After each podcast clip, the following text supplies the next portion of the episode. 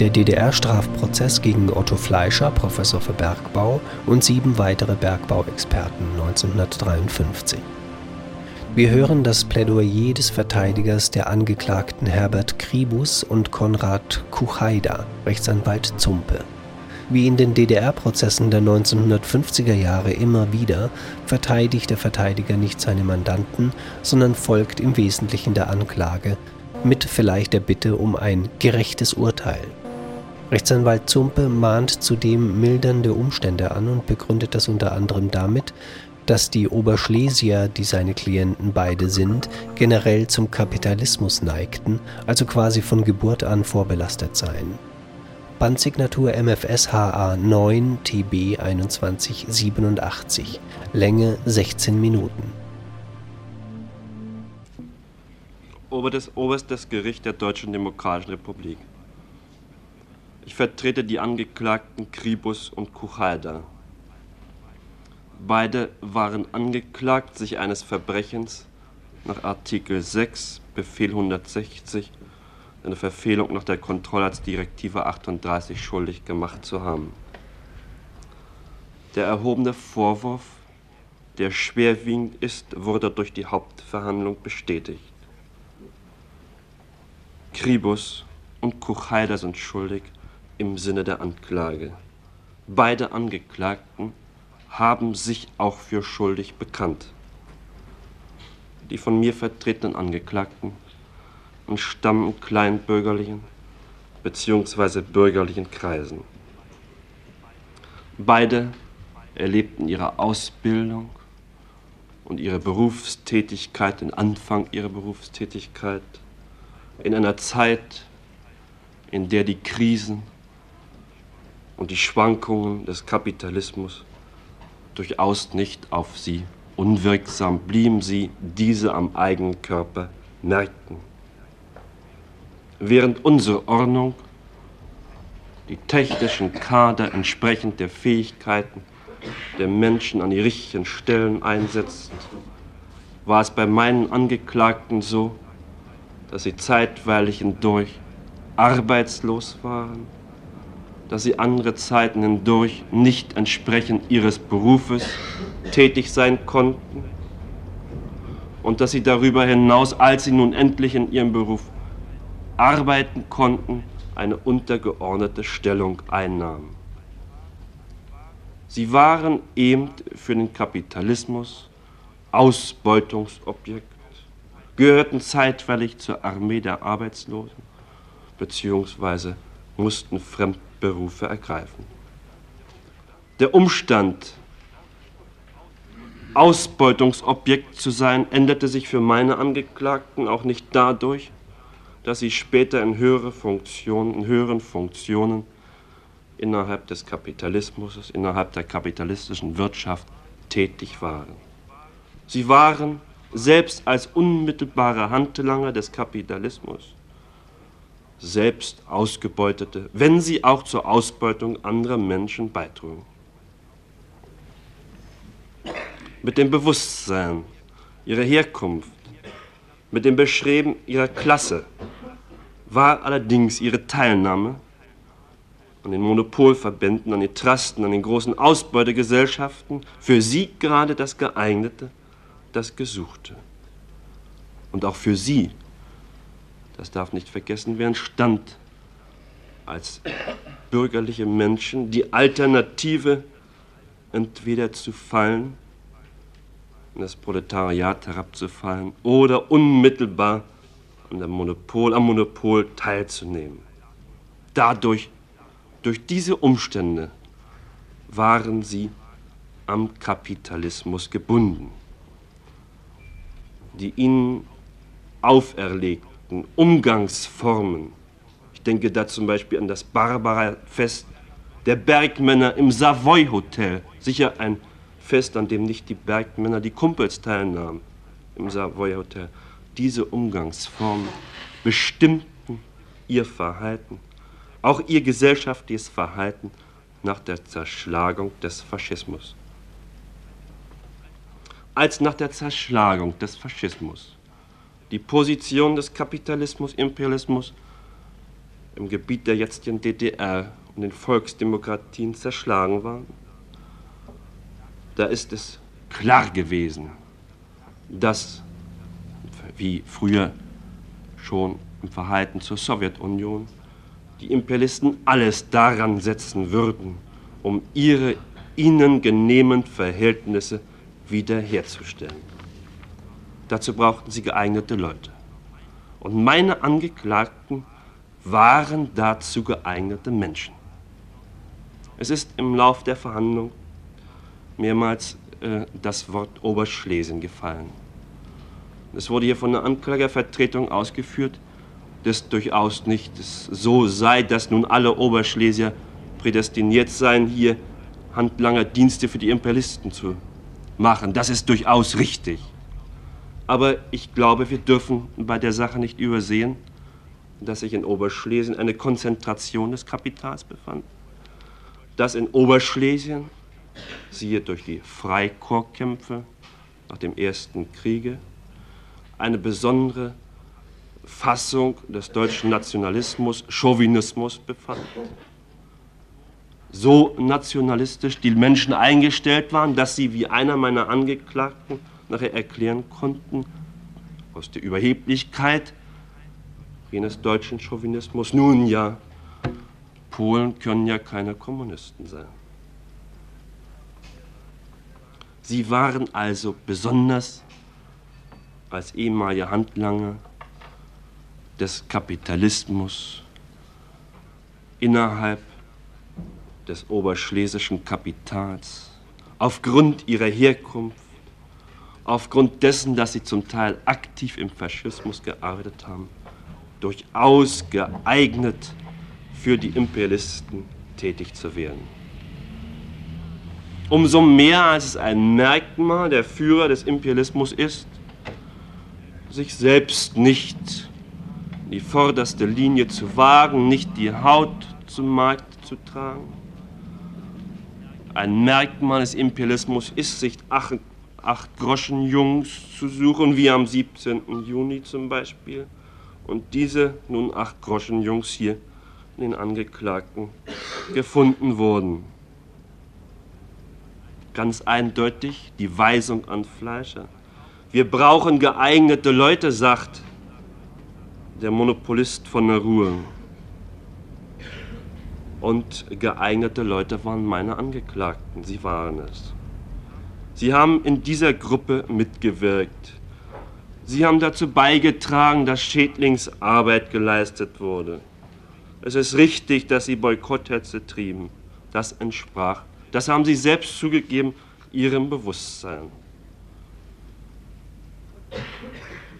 Die Anregung aber, die Anleitung zu ihrem Handeln, ohne dass immer konkrete Anweisungen vorlagen, ging von Fleischer, ging von Kappler aus. Kappler sagte hier einmal, die Generallinie der Gruppe wurde durch Fleischer gegeben. Und wie selbst das Verhältnis der Einzelnen in dieser Gruppe zueinander war, ergibt sich aus dem, einem weiteren Satz Kaplers, wie er sagt es von sich selbst, ich habe mich in der Gefolgschaft von Fleischer gehalten. Und ich glaube, das Wort Gefolgschaft, dieses faschistische Wort Gefolgschaft, ist so äußerst hinweisend auf das Verhältnis aller. Diese blinde und trotzdem erkennende, diese, das blinde Folgen nach dem Führer in Anführungsstrichen und gleichwohl Erkennen des verbrecherischen Tuns äh, der eigenen Handlung. Das war ungefähr bei den Angeklagten hier gegeben. Ein Unterordnungsverhältnis und gleichwohl Erkenntnis des Verbrechens. Und nicht nur tritt man an meine Angeklagten, an den Angeklagten Kribus besonders dadurch heran, dass man in ihm den geeigneten Menschen sucht, der früher ja in gleichen Verhältnissen tätig geworden ist und dazu beitragen kann, diese alten Verhältnisse wiederherzustellen. Nein, man setzt ihn auch unter Druck. Dieser Oberagent Navi kommt und sagt zu ihm, er weiß sicher, dass es verheimlicht worden war, du bist doch Sonderführer gewesen. Er ist nicht plump und meint, nun kannst du für uns weiterarbeiten und besonders tätig zu werden, aber er lässt durchblicken, was damit gemeint ist, dass es eben jene damalige Tätigkeit eine besondere Verpflichtung ist, für den Faschismus weiterzuarbeiten und für den Kapitalismus. Meine Angeklagten haben sich also im Sinne der Anklage schuldig gemacht.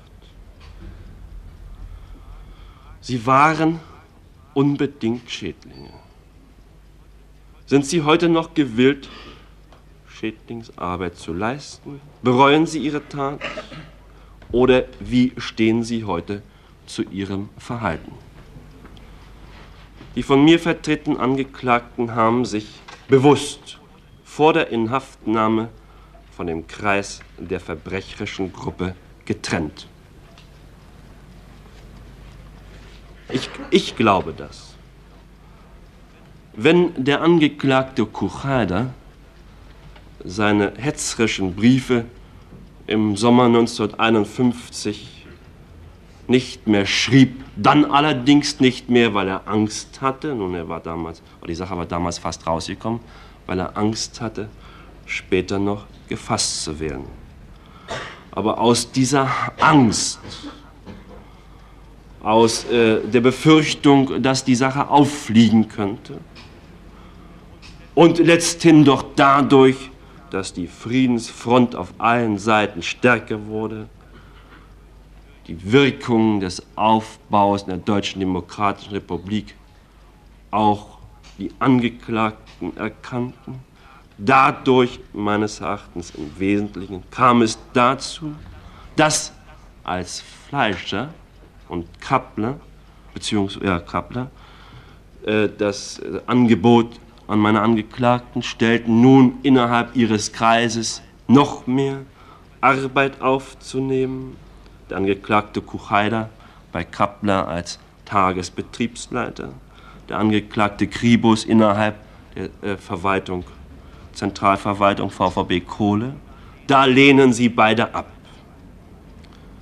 Sie trennen sich vielleicht noch nicht innerlich von diesem Kreis.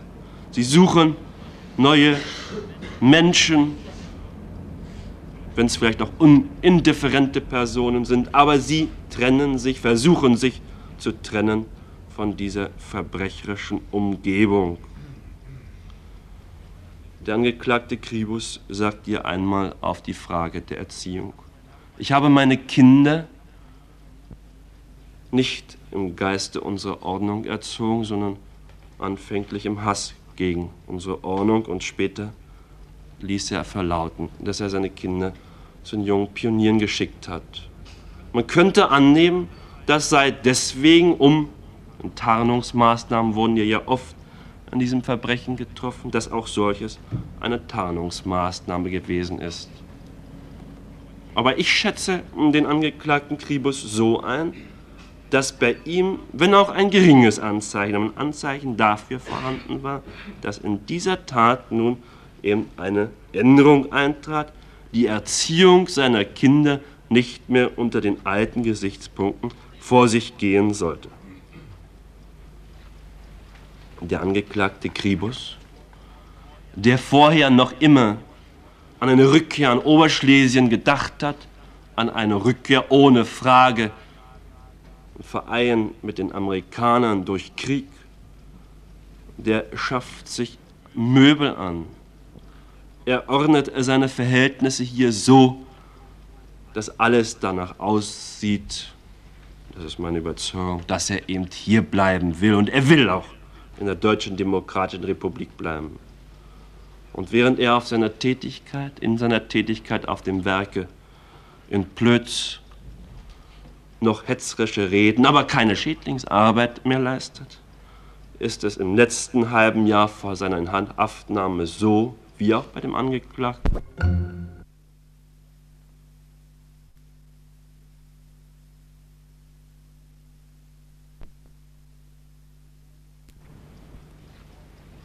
Der Angeklagte Kribus, der vorher noch immer an eine Rückkehr an Oberschlesien gedacht hat, an eine Rückkehr ohne Frage, Verein mit den Amerikanern durch Krieg, der schafft sich Möbel an. Er ordnet seine Verhältnisse hier so, dass alles danach aussieht, das ist meine Überzeugung, dass er eben hier bleiben will. Und er will auch in der Deutschen Demokratischen Republik bleiben.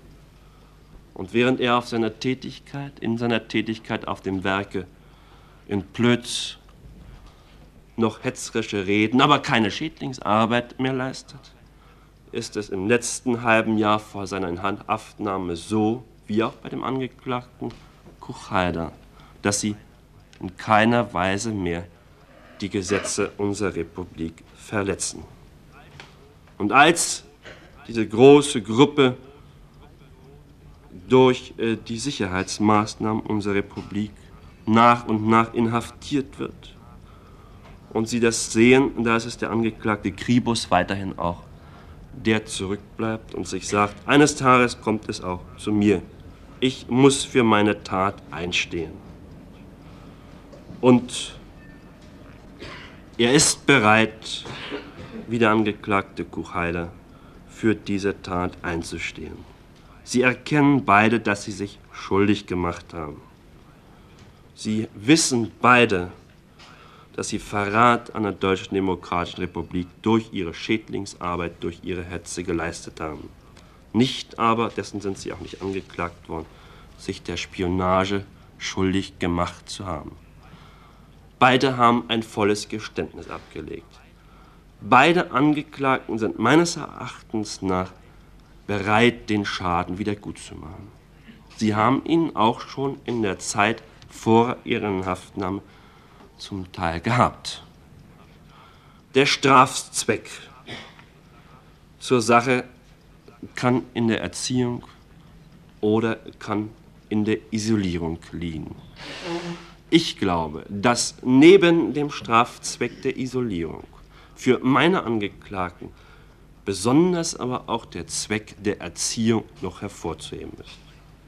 Meine Angeklagten haben schon vor Haftzeit längst ohne eine Bewusstseinsänderung ihr Verhalten geändert, haben aber mehr und mehr begonnen, sich auch innerlich durch die Haftzeit, durch die, durch die dortige Erziehung, durch den Gang der Hauptverhandlung, haben sie sich geändert, auch in ihrem Bewusstsein. Nicht so, dass wir heute sagen können, sie sind voll äh, verwertbare Menschen für den Aufbau. Dazu bedarf es noch vieler Dinge. Aber ich glaube eben, dass aus dem Gesichtspunkt der Erziehung meiner Angeklagten auch besonders das Strafmaß gefunden werden müsste. Die Grundlage zur Mitarbeit meiner Angeklagten zum Aufbau unserer Ordnung, zum Aufbau des Sozialismus, ist meines Erachtens gelegt. Und wir wissen es aus Beispielen der Sowjetunion, dass Menschen, die Schädlingsarbeit leisteten, ja, die sogar in Arbeitslagern sich befanden, später sich zu vollwertigen Menschen entwickelten, ja sogar National- oder Stalin-Preisträger geworden sind. Beide Angeklagten haben den Willen, in der Haft zu arbeiten, um gut zu machen. Nicht um sich die Zeit vertreiben zu wollen, sondern um gut zu machen. Beide Angeklagten sehen ihre Verfehlung in vollem Umfang ein und haben eben nur den einen Wunsch, das zu reparieren, was sie hier tatsächlich an äh, Verbrechen angerichtet haben. Ich bitte den Angeklagten, die Untersuchungshaft in voller Höhe anzurechnen und im Übrigen das Vorgetragene zur Findung des Strafmaßes in Erwägung zu ziehen. Herr Generalstaatsanwalt, wünschen Sie, auf die Ausführungen der Anwälte zu erwidern? Das ist nicht der Fall. Dann tritt vor dem Schlusswort der Angeklagten eine Pause von 15 Minuten ein.